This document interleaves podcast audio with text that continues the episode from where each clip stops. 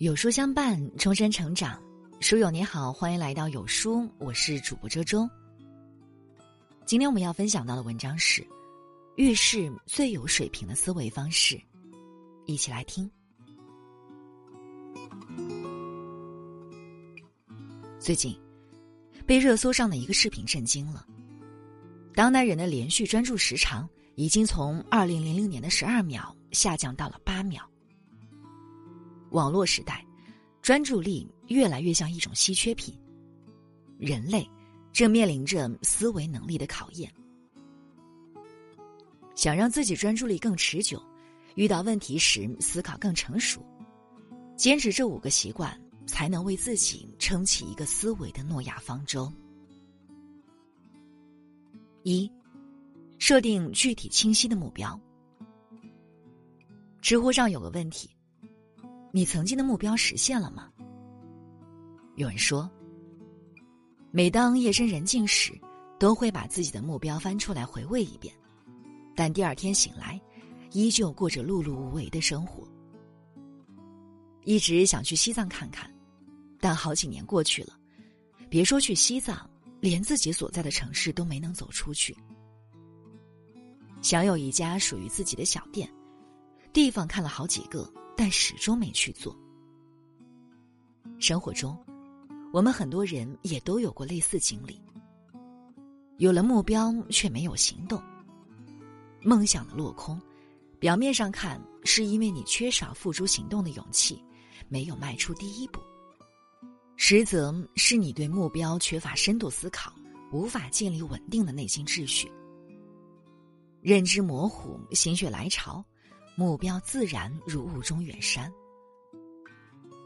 科学家贺旭林一次应邀演讲，他一跳上出租车就急着说：“快快，来不及了！”司机猛开了一段路程，他才发现不对劲，问道：“我没有说要去哪里？”司机回答：“没有，你只叫我快开呀。”贺旭黎急忙表示：“对不起，请掉头，我要去柏林。”这样的失误并非偶然，方向不明确，努力都是白搭。落实目标需要的是系统思维，就像一个人跑马拉松，很难做到一鼓作气跑到头。若将全程切割成几段，这样跑起来就轻松多了。做事高效的人，不但先制定清晰的目标，还会将终极目标分解成若干容易实现的小目标，逐个完成。远离身边的干扰源。歌德说：“一个人不能骑两匹马，骑上这一匹就会丢掉那匹。”聪明人会把凡事分散精神的要求置之度外，只专心致志的学一门，学一门就要把它学好。的确如此，设定了精准目标，就不要被其他事情分心，避免左顾右盼。让外界的负能量趁虚而入。从前有一个蛤蟆比赛，比一比谁先跑到一个高塔的最顶端。在现场观看比赛的小动物很多。随着一声号令，比赛开始，一群蛤蟆争先恐后的往上爬。这时，围观者中发出了一个声音：“这个塔太高了，太为难他们了，他们是无法成功的。”有的蛤蟆听到后便开始泄气，选择放弃；还有的虽然心有动摇，但还是会继续向上。这时，围观者中又发出一个声音：“是呀，这也太艰苦了，他们会承受不了的。”随着周围不断响起类似的声音，越来越多的蛤蟆选择了半途而废，直到最后。只有一只蛤蟆凭借自己的毅力爬到了终点。其他蛤蟆都很好奇，想知道为什么它可以对周围的声音毫不在意。结果等到获胜的蛤蟆从塔上下来后，大家才发现它竟然是只龙蛤蟆。生活中，总有些人打着为你好的旗号阻挡你前进。只有不忘初心，始终如一。向着既定的目标前进，我们才能绕过暗流涌动，迎来胜利曙光。三，找准适合自己的节奏。看过一句话：不必用别人的速度走自己的人生。有人少年得志，有人大器晚成。人生路上，每个人都有自己的节奏。著名作家马克·吐温天资聪慧，在文学的舞台上游刃有余。当写作路上小有成就时，他却觉得写作实现不了自己的梦想。于是他瞄准了经商，先后投资打印机，开办出版社。但现实给了他沉重一击。前前后后折腾了十五年时间，没赚到钱不说，他还赔了九万美元。被商海浪潮打得人仰马翻的马克·吐温，终于认识到，经商并不是适合自己发挥的舞台。他又回到了自己擅长的写作领域，潜心创作，大量产出。最终，不仅还清了债务，还成为了美国批判现实主义文学的奠基人。人生是一场历练，认准方向才能破浪前行，找准节奏，方可行稳致远。还记得曾经惊艳世界的摩西奶奶吗？二零零一年，摩西奶奶的二十一世纪展览在华盛顿博物馆隆重举办，展出了国内外收藏的八十七件摩西奶奶经典画作和遗物。展览中的一张明信片吸引了很多人驻足观看。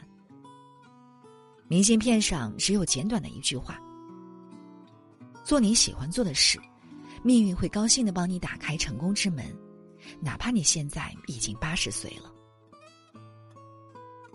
这个按照自己节奏走出不同寻常路的老人，惊艳了世界，为众人做了一个示范。每个人都会成功。只需你走对了，不必在意时间早晚。无论何时何地，都不要失去向上的信心和直面困难的勇气。四，有成果时正向反馈。成长，其实就是一个不断输出输入的过程。当做出成效时，要懂得趁势而为，正向反馈，反哺自己。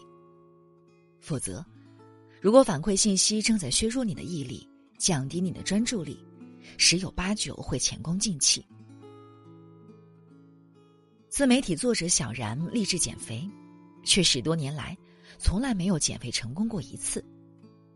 他说：“一胖到一百三十斤时，就开始疯狂锻炼，控制饮食，逼自己瘦下去。然而。”每次成功瘦到一百一十斤，初见效果时又放飞自己，运动停滞，吃的越来越多，如此循环，自己的体重一直在这个区间徘徊。《认知觉醒》一书中说，持续的正向反馈，才能真正激发本能脑和情绪脑的强大行动力。只有正向反馈的信息落在大脑，才会变成经验。落在内心才会变为动力。他们将化作生命中的养料，成为成功的必备要素。五，完成后要及时复盘。荀子《劝学》中有句话：“君子博学而日参行乎己，则知明而行无过矣。”意思是说，君子广博的学习。并且每天检验反省自己，那么他就会智慧明理，并且行为没有过错了。温故不仅知新，更重要的是避免重复犯错，自警方为自救。绘画大师齐白石一生作品无数，世人将他的画比作引领中国画作的风向标，而他能有如此高的成就，离不开他经常反思的习惯。齐白石八十八岁高龄时，诗人艾青曾带着他年轻时所做的画作拜访过他，想让他鉴别真伪。观察画作的过程中，他不禁回忆起早年作画时的情景，自觉如今的水准已大不如前。这件事过后，齐白石常常自省。现在人们对我的评价很高，连我自己都有点洋洋自得了。看了一幅十年之前自己画的画，让我感触很深。今天和以前相比，退步实在是太大了。从那时开始，他每天都会在独处时练习绘画基础，日复一日的坚持着。他晚年时所做的画，依旧深受大家推崇。人生路上，没有一劳永逸、万无一失，只有一遍又一遍的再出发，不断的夯实基础，稳中求进，与过去的自己对话，以客观的角度发现问题，纠正自己，给生活复盘，才能让自己永远向上。正如古罗马哲人西塞罗说：“任凭怎样脆弱的人。”只要把全部的精力倾注在唯一的目的上，必能使之有所成就。每个人都有转变的可能性，静心专注，工匠自成。当你无比专注的去付出、去投入时，你就会解锁更灿烂的人生。